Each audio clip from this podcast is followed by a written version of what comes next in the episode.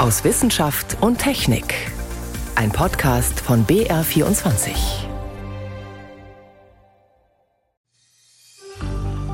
Wir dürfen vorbeikommen. Es wird ein Programm für uns geben. Das Wichtigste ist, dass wir jedes Jahr das Medical machen, damit man wirklich up to date bleibt und jederzeit abrufbar ist. Und dass man vielleicht mal Parabelflüge macht und so für die kleinen kommerziellen Missionen dann bereitsteht. Sagt Nicola Winter. Sie hat es zwar nicht direkt in die Gruppe der europäischen Astronauten geschafft, aber sie ist jetzt immerhin Mitglied der Astronautenreserve. Diese Woche wurde sie mit ihren Kolleginnen und Kollegen beim ESA-Ministerratstreffen in Paris vorgestellt. Mehr dazu später. Außerdem geht es bei uns heute um Ratten, die sich vom Takt der Musik anstecken lassen und mit dem Kopf wippen. Doch zuerst sprechen wir über Titandioxid und warum auf Farbbehältern und Lackdosen nun doch keine Warnung stehen muss, dass es krebserregend ist. Das sind drei unserer Themen heute. Am Mikrofon ist David Globig. Wer dafür sorgen will, dass etwas richtig schön weiß und rein aussieht, der greift gerne zu Titandioxid. Es steckt zum Beispiel in Wandfarbe, aber auch in mancher Zahncreme. Und lange Zeit hat man es außerdem in Lebensmitteln verwendet. Darin ist es inzwischen allerdings nicht mehr erlaubt, denn Titandioxid hat eine weitere, eine leider tückische Eigenschaft. Wenn es in Form ganz feiner Teilchen vorliegt, man spricht von Nanopartikeln, dann kann es im Körper Entzündungen hervorrufen. Und die wiederum können zu Krebs führen. Deshalb wollte die EU-Kommission, dass auf den Verpackungen von Farben und Lacken mit Titandioxid ein eher pauschaler Warnhinweis stehen muss, weil Nanopartikel entstehen können, wenn man damit arbeitet. Eine Gruppe von Herstellern hat dagegen geklagt und diese Woche vor dem Gericht der Europäischen Union Recht bekommen. Meine Kollegin Renate L. hat sich das Urteil genauer angeschaut. Es klingt ja erst einmal merkwürdig. Das Europäische Gericht pfeift die EU-Kommission zurück, die uns Verbraucher schützen will. War die Kommission in diesem Fall einfach zu streng? Das kann man so nicht sagen. Das Gericht hat ja nicht gesagt, Titandioxid ist nicht krebserregend, sondern es hat gesagt, dass die EU-Kommission zwei Fehler gemacht hat bei der Verordnung zu den Warnhinweisen. Oder ursprünglich hat diese Fehler die Europäische Chemikalienagentur gemacht, die ECHA, von der stammen ja die fachlichen Grundlagen für die Verordnung. Und was für Fehler waren das? Das Gericht spricht davon Beurteilungsfehlern. Und der erste war, die EU-Kommission darf nur Stoffe als krebserregend einstufen und entsprechende Warnhinweise vorschreiben, wenn es eine sogenannte intrinsische Eigenschaft des Stoffs ist, Krebs zu erzeugen. Übersetzt heißt das, der Stoff an und für sich muss krebserregend sein. Und das ist bei Titandioxid nicht der Fall? Nein, sonst wäre es ja nicht zum Beispiel als Bestandteil von Zahnpasta erlaubt. Die Chemikalie ist nicht krebserregend, sondern nur die Nanopartikel, also winzige Partikel, weil die in Zellen eindringen und Entzündungen hervorrufen können, aus denen dann Tumore, also Krebs entstehen kann. Das Gericht hat gesagt, das ist ein Partikeleffekt. Und davon steht nichts in der Verordnung, die eben Grundlage ist für die Einstufung als krebserregend und für die entsprechenden Warnhinweise.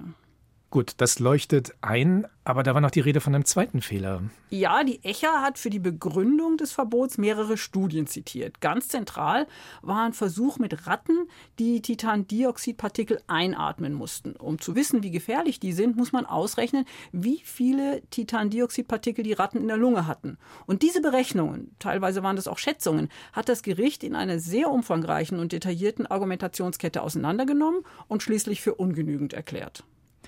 Also auf Farben und Lacken muss auch in Zukunft kein solcher Warnhinweis auf der Verpackung stehen, aber nun ist man durch dieses Urteil ja nochmal aufmerksam geworden auf den Stoff, der ja auch in Zahnpasta steckt, selbst in Kinderzahnpasta. Ja, und das ist durchaus umstritten, denn Kinder schlucken ja Zahnpasta manchmal runter und dann kommt Titandioxid, vielleicht in Form von Nanopartikeln, in den Darm. Und dieser Stoff hat ja auch überhaupt gar keine Wirkung auf die Zähne. Er ist nur dazu da, die Zahnpasta schön weiß zu machen. Es gibt aber auch Zahnpasta ohne Titandioxid, auch speziell für Kinder von Biokosmetikherstellern. Auf jeden Fall muss Titandioxid auf der Zutatenliste stehen, wenn es drin ist. Also kann man auf der Verpackung nachschauen, wenn man das vermeiden möchte. Ein anderes großes Thema in dem Zusammenhang sind ja auch Sonnencremes mit Titandioxid. Das sind die, die auf der Haut diesen weißen Film machen. Auch die gibt es gerade für Kinder. Ja, aber das ist was ganz anderes als bei der Zahncreme, denn Titandioxid-Nanopartikel, können durch gesunde, unverletzte Haut nicht in den Körper eindringen. Sie bilden eben diesen Sonnenschutzfilm auf der Haut. Chemische Sonnenschutzmittel hingegen, die dringen in die Haut ein und die sind genau deshalb nicht unumstritten, gerade für Kinder. Titandioxid ist deshalb für viele Leute in dem Fall die gesündere Alternative. Es steckt übrigens in vielen Kosmetika, zum Beispiel auch in Lidschatten. Ja, und selbst in Medikamenten. Ja, in weißen Tabletten oder Dragees. Tatsächlich befürchtet die EU-Kommission, dass diese Medikamente fehlen würden, wenn man Titandioxid dafür verbietet. Und fehlende Medikamente sind ja sowieso schon ein Problem. Und deshalb traut sie sich nicht, Titandioxid in Tabletten zu verbieten? Könnte man so sagen. Die EU-Kommission verlässt sich darauf, dass die Hersteller sorgfältig sind und Nanopartikel weitestgehend verhindern. Und eine unabhängige Untersuchung hat es auch bestätigt. Und Medikamente unterliegen ja sowieso strengen Kontrollen. Die EU-Arzneimittelbehörde hat aber auch die Hersteller dazu angehalten, nach Alternativen zu suchen. Also insgesamt ist das ein bisschen unübersichtlich mit dem Titandioxid.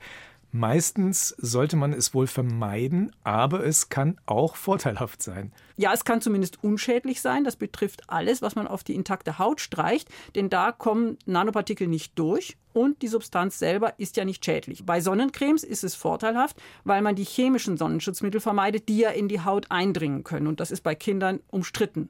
Aber die Nanopartikel, die sind eben krebserregend, wenn sie in den Körper eindringen. Das ist nachgewiesen.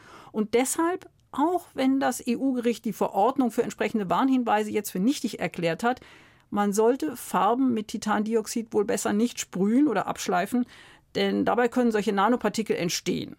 Und man ist auf der sicheren Seite, wenn man Zahnpasta ohne Titandioxid kauft. Das Gericht der Europäischen Union und sein Urteil zu Titandioxid. Erläuterungen von Renate L. waren das. Schon in den Anfangszeiten der Raumfahrt war der Weltraum eine Bühne, auf der die USA und damals noch die Sowjetunion, also Westen und Osten, versucht haben, sich gegenseitig zu übertrumpfen. Mit dem Ende des Kalten Krieges schien das vorbei zu sein. Man fing an, zusammenzuarbeiten. Jetzt sieht es wieder nach Konkurrenzkampf im All aus. Und die Europäische Weltraumorganisation ESA versucht, da nicht unter die Räder zu geraten etwa bei Projekten, die eigentlich als Kooperation mit Russland geplant waren. Es gab also viel zu besprechen beim ESA-Ministerratstreffen diese Woche in Paris. Und man hat bei dieser Gelegenheit auch, nach 13 Jahren, wieder eine neue Astronautenklasse vorgestellt. Mehr dazu von Julia Borutta, direkt aus dem Pressezentrum in Paris, wo relativ viel los war. Die Europäer wollen höher, schneller, weiter ins All und vor allem unabhängiger als bisher. Dafür haben die 22 Mitgliedstaaten der ESA den Grundstein gelegt, gibt sich Frankreichs Wirtschaftsminister überzeugt. Sichtlich erleichtert, sagte Bruno Le Maire. Wir sind sorgenvoll in diese Verhandlungen gestartet und enthusiastisch gelandet.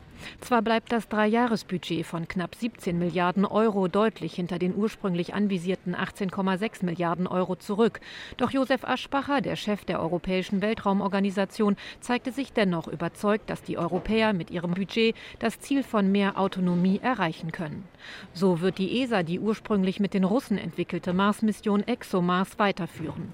Der russische Krieg gegen die Ukraine hatte sie ins Stocken gebracht.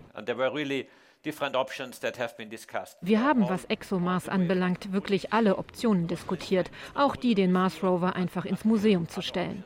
Aber jetzt werden wir diese Mission mit europäischer Technologie weiterführen und dürfen hoffen, dass die USA durch eine Trägerrakete ihren Beitrag dazu leisten werden, den Rover im Jahr 2028 doch noch auf den Mars zu bringen. Uh, Auch an der Mondmission der NASA Artemis wird sich die ESA mit einem gesteigerten Budget beteiligen.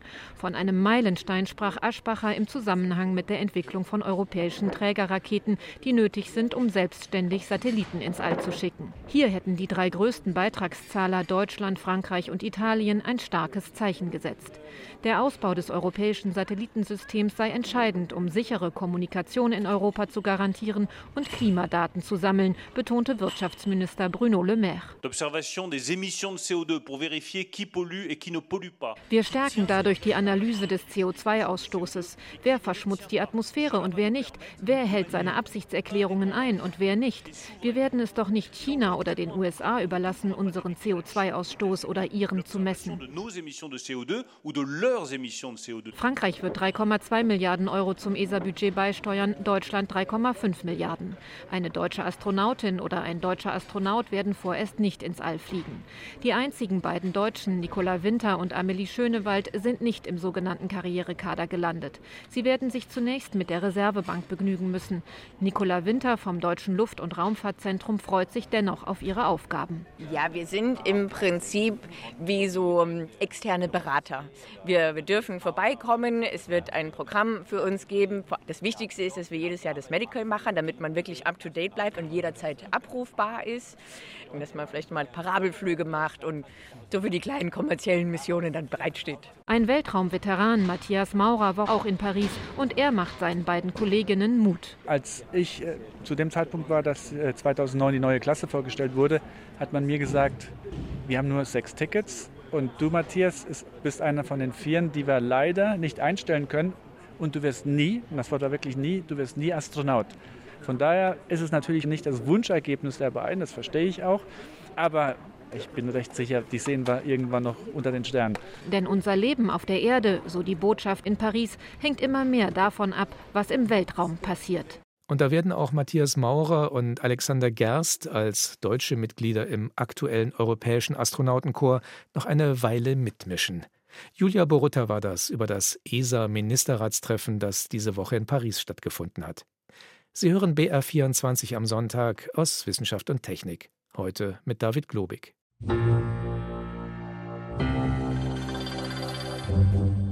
Seit einigen Jahren sind sexuell übertragbare Krankheiten wieder auf dem Vormarsch. Die Weltgesundheitsorganisation WHO warnt sogar vor einer gefährlichen Epidemie. Es gibt Schätzungen, wonach sich täglich rund eine Million Menschen mit einer sexuell übertragbaren Krankheit anstecken. Und das bezieht sich nicht nur auf HIV, sondern ebenso auf bakterielle Erkrankungen wie zum Beispiel Syphilis. Dieser Trend ist auch in Deutschland zu beobachten, vor allem bei Männern, die Sex mit Männern haben. Studien zeigen, dass präventiv eingenommene Antibiotika schützen könnten. Aber was ist davon zu halten, wenn man Vorsorge mit Antibiotika betreiben würde? Darüber wird ziemlich kontrovers diskutiert. Daniela Remus mit Einzelheiten. Die Angst vor einer AIDS-Erkrankung hat in den letzten Jahren, zumindest in Europa, deutlich abgenommen. Vor allem die HIV-Prophylaxe PrEP schützt vor Ansteckungen, so dass die Neuinfektionen stark zurückgehen. Ganz anders aber sieht es bei den sexuell übertragbaren Krankheiten aus, die durch bakterielle Erreger verursacht werden. Ansteckungen mit Syphilis, Tripper oder Chlamydien nehmen zu, sagt Dr. Martin Reit, Infektiologe aus Düsseldorf. Bisher ist lediglich die Syphilis meldepflichtig, die Zunahme der anderen sexuell übertragbaren Krankheiten beruht auf Schätzungen. Viele Menschen, die wir jetzt in unserer Praxis betreuen, nehmen mittlerweile die PrEP ein. Wir betreuen ungefähr 300 bis 400 PrEP-Patienten. Und bei diesen PrEP-Patienten hat sich natürlich auch durch die Einnahme der PrEP das Sexualverhalten verändert. Das heißt, das, was früher der sogenannte Goldstandard war, um sich von einer HIV-Infektion zu schützen, übernimmt heute mehr oder weniger die PrEP und das Kondom spielt nur noch eine, ja, sagen wir mal, untergeordnete Rolle. Und ohne Kondome steige das Risiko, sich mit einer sexuell übertragbaren Krankheit zu infizieren. Um sich davor zu schützen, sind manche Männer, die Sex mit Männern haben, dazu übergegangen, sich mit vorsorglich eingenommenen Antibiotika vor diesen Erkrankungen zu schützen. Deshalb plädiert der Mediziner dafür, Antibiotika in bestimmten Situationen, wie zum Beispiel Festivals oder Sexpartys, für diese Risikogruppe als Prävention zuzulassen und einzusetzen.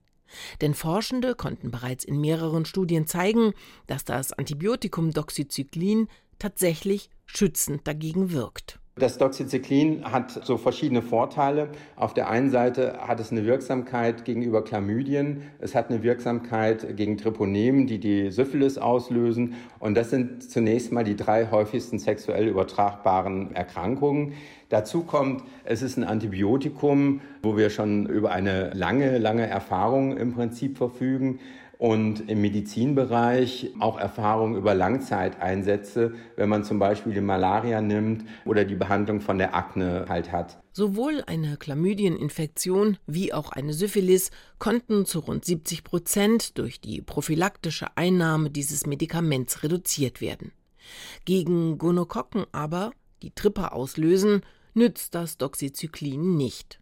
Denn diese Bakterien sind bereits weitestgehend resistent gegen dieses Antibiotikum, wie viele andere Bakterien auch. Und genau hier liegt das Problem. Der präventive Einsatz von Antibiotika gegen sexuell übertragbare Krankheiten ist umstritten. Denn die steigenden Antibiotikaresistenzen könnten damit noch weiter verstärkt werden, betont Holger Wicht von der Deutschen AIDS-Hilfe. Natürlich wird es von manchen Menschen, die äh, viel Sex haben und häufig von solchen Infektionen betroffen sind, erstmal als eine attraktive Möglichkeit teilweise betrachtet. Es gibt auch schon Menschen, die das machen. Gleichzeitig muss man aber sagen, dass das mit hohen Belastungen und Risiken einhergeht. Belastungen für den Körper, weil diese Antibiotika ja auch die nützlichen Bakterien im Körper kaputt machen bzw. lähmen. Und das Risiko, was zusätzlich darüber schwebt, ist halt das der Resistenzbildungen. Und davon wären dann alle Menschen betroffen, wenn sie durch ein resistent gewordenes Bakterium erkranken. Schon heute stellen diese Resistenzen eines der großen globalen Gesundheitsprobleme dar. Jährlich sterben weltweit nach Angaben der WHO rund 1,3 Millionen Menschen an einer derartigen Infektion, weil die Medikamente unwirksam geworden sind. Deshalb sind viele Mediziner und Wissenschaftlerinnen hochgradig besorgt und fordern eine deutlich restriktivere Abgabe von Antibiotika. So sieht es auch Holger Wicht von der Deutschen AIDS-Hilfe. Unterm Strich können wir sagen, bei diesem Thema, das ist definitiv keine Möglichkeit für sehr viele Menschen, sich dauerhaft vor sexuell übertragbaren Infektionen zu schützen. Man muss da sehr, sehr vorsichtig sein, um eben keinen Schaden anzurichten im Körper und bei den Resistenzbildungen.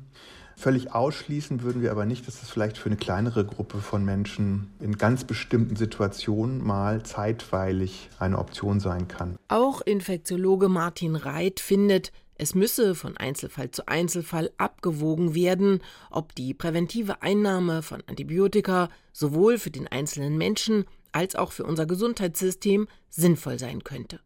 Beispielsweise bei bestimmten zeitlich begrenzten Ereignissen wie Festivals oder Sexpartys. Denn die sind, das hat die Affenpockenausbreitung in diesem Jahr gezeigt, geeignet, um sexuell übertragbare Erkrankungen zu verbreiten. Umstrittene Prophylaxe mit Antibiotika, das war ein Beitrag von Daniela Remus.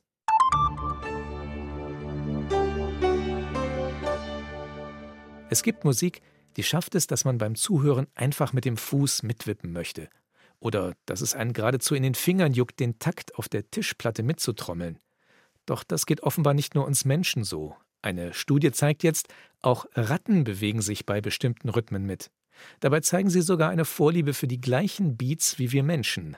Das haben japanische Wissenschaftler jedenfalls bei einigen Titeln nachgewiesen. Von Rockmusik bis Mozart. Mehr dazu von Susi Weichselbaumer. Der Prince of Pop, Michael Jackson, schafft es. Auch Freddie Mercury und Queen können es. Und Lady Gaga. Sie alle bringen mit ihren Titeln Ratten zum Headbangen, also dazu, mit dem Kopf im Rhythmus der Musik zu wippen. Das hat das Forscherteam um Hiro Takahashi von der Universität Tokio herausgefunden. Musik hat eine anregende Wirkung auf das Gehirn, auf Emotionen und wohl auch auf die Kognition. Was wir aber genauer wissen wollten, welche neurologischen Prozesse laufen hinter diesen musikalischen Effekten ab. Dazu stattete Neurologe Takahashi im Labor zehn Ratten mit drahtlosen Beschleunigungsmessern aus. Die winzigen schwarzen Kästchen wurden den Ratten auf den Kopf geschnallt. Sie zeichneten Körperbewegungen und Hirnströme der Tiere auf, während die genannten Pop-Songs liefen und als Kontrastprogramm dazu Mozart. Oh, this Mozart. Everyone use it. Oh ja, Mozart. Der ist seit 1993 immer dabei, wenn es um Tests mit Musik geht. Es gab da eine umstrittene Studie, die zeigen wollte, diese Sonate erhöht den menschlichen IQ um acht bis neun Punkte. Natürlich gab es da viel Diskussion. Gerade deshalb probierten Takahashi und sein Team auch diese Sonate für zwei Klaviere in D-Dur bei den Ratten im Test aus. Jedes Musikstück gab es dabei in vier verschiedenen Geschwindigkeiten. Von langsam über mittel bis schneller und total turbo. Our finding is that the rats displayed innate die Ratten haben sofort den Rhythmus aufgenommen, bei 120 bis 140 Schlägen pro Minute, ohne jedes Training. Sie hatten die Musik vorher nie gehört. Es muss also eine Art neuronale Einstellung geben in dem Bereich von 120 bis 140 Schlägen.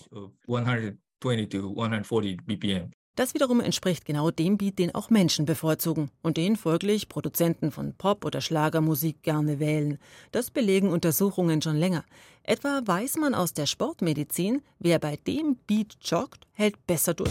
Jedoch, warum gerade dieser Rhythmus so ins Blut geht, genauer, warum er direkt Reaktionen im Hirnstamm erzeugt und den Körper zum Schwingen, Tanzen, Ausdauerjoggen bringt, das ist für den Menschen noch genauso unklar wie für Ratten oder andere Spezies, von denen man weiß, sie grooven mit. Der headbangende Kakadu Snowball wurde mit seiner Tanzeinlage zu den Backstreet Boys zur Internetsensation. Ebenso Seelöwe Ronan mit seiner Choreografie zum gleichen Song. Auch in der Forschung gab es bislang Experimente mit einzelnen Tieren, vor allem Primaten, Affen und Vögeln. Die japanische Studie liefert jetzt zum ersten Mal Ergebnisse für eine Gruppe Tiere, urteilt der Kölner Musikwissenschaftler Reinhard Kopietz, und das mit hohem technischen Aufwand, was die neurologischen Messungen betrifft. Also es geht deutlich über den naiven Ansatz hinaus, dass man einfach nur Tieren was vorspielt und guckt, ob der Elefant seinen Rüssel im Takt bewegen kann. Das ist so die alte Forschungstradition. Insofern sei der Ansatz interessant. Das findet auch Kurt Hammerschmidt. Er ist Verhaltensbiologe am Deutschen Primatenzentrum in Göttingen und forscht zur Musikwahrnehmung von Primaten. Das ist bei dieser Studie ein schönes Ergebnis. Diesen speziellen Beat, der jetzt also in dieser 120, 140er Einheit liegt, den konnten die anscheinend gut erkennen, jedenfalls auf neuronaler Ebene. Wie der Mensch auch. Ein Problem aber sieht Hammerschmidt ebenso wie Koop jetzt darin. Die Wissenschaftler in Tokio haben mit Musik für menschliche Ohren gearbeitet und die hören etwas anderes als Rattenohren. Unterhalb von 1000 Hertz hört die Ratte sehr wenig und unterhalb von 500 Hertz hört sie gar nichts. Das ist die absolute Hörschwelle. Wenn man die Musik, die sie verwendet haben, jetzt einmal durch so einen Filter schickt, und ich habe das mal für mich gemacht, also unsere Mozart-Sonate klingt beim Menschen so. Die Ratte hingegen nimmt das wahr. Beim Titel von Queen ist der Unterschied noch deutlicher. Statt so klingt Freddie Mercury für die Ratte so. Damit sei schwer zu sagen, was in der Musik exakt die Tiere grooven lässt, denn tatsächlich haben die japanischen Forschenden diesen Aspekt außen vor gelassen. Studienautor Takahashi findet das nicht so wild, denn ein Gegenversuch mit einfachen Klicks habe gezeigt, dass die Ratten immer bei 120 bis 140 Schlägen pro Minute anfangen mitzuwippen. Zudem wird es weitere Untersuchungen geben. Ich möchte noch mehr in die tiefen Struktur im Gehirn der Ratten gehen. Wo setzt was an beim Musikhören? Der Beat, aber dann auch Melodien oder Harmonie. Dass diese neue Studie dann mit Rattenmusik ablaufen wird, das kann durchaus sein. Angeregt durch die Interviewanfragen des BR haben sich die Experten mit dem japanischen Team vernetzt zum Ideenaustausch. Unter anderem auch zu der Frage, lieber Mozart für Ratten oder Queen? Oder beides? Auch Ratten bewegen sich zum Takt von Musik, Susi Weichselbaumer berichtete. So viel für dieses Mal aus Wissenschaft und Technik. Am Mikrofon war David Globig.